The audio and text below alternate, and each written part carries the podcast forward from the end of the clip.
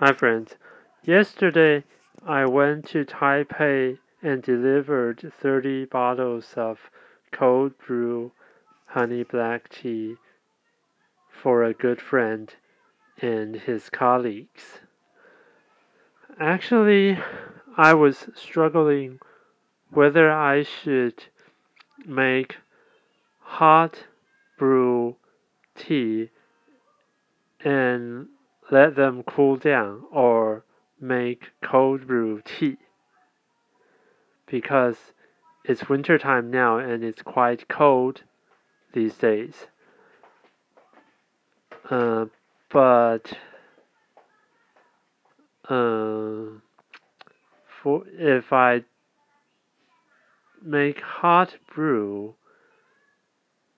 then probably I shouldn't use honey black tea because there are other teas that might uh, have even better flavors or qualities or anything you might be able to think of. But the problem is uh, winter tea is not out yet. So for other teas, they are the ones in stock the spring tea from earlier this year. So while storage is something that might lower the its quality, but anyway, uh, that's of my consideration, part of the consideration for sure. And back to this black tea. Well, uh, it's not that actually if it were into hot brew, it wouldn't be nice. Yes, it is, but uh,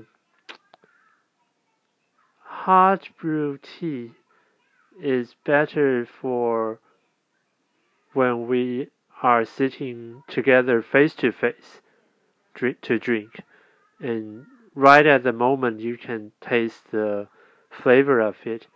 Well, cold brew is another story. And besides, uh, materials and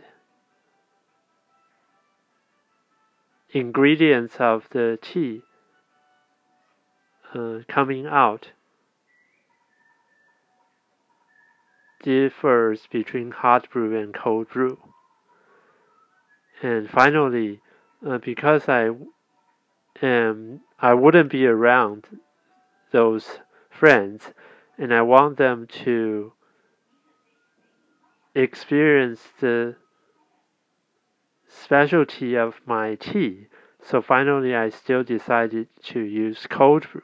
Besides, uh, they were holding a, a street dance competition event, and they are all very excited.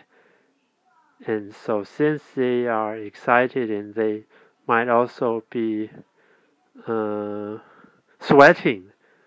So I believe that offering them cold brew tea is a nice choice.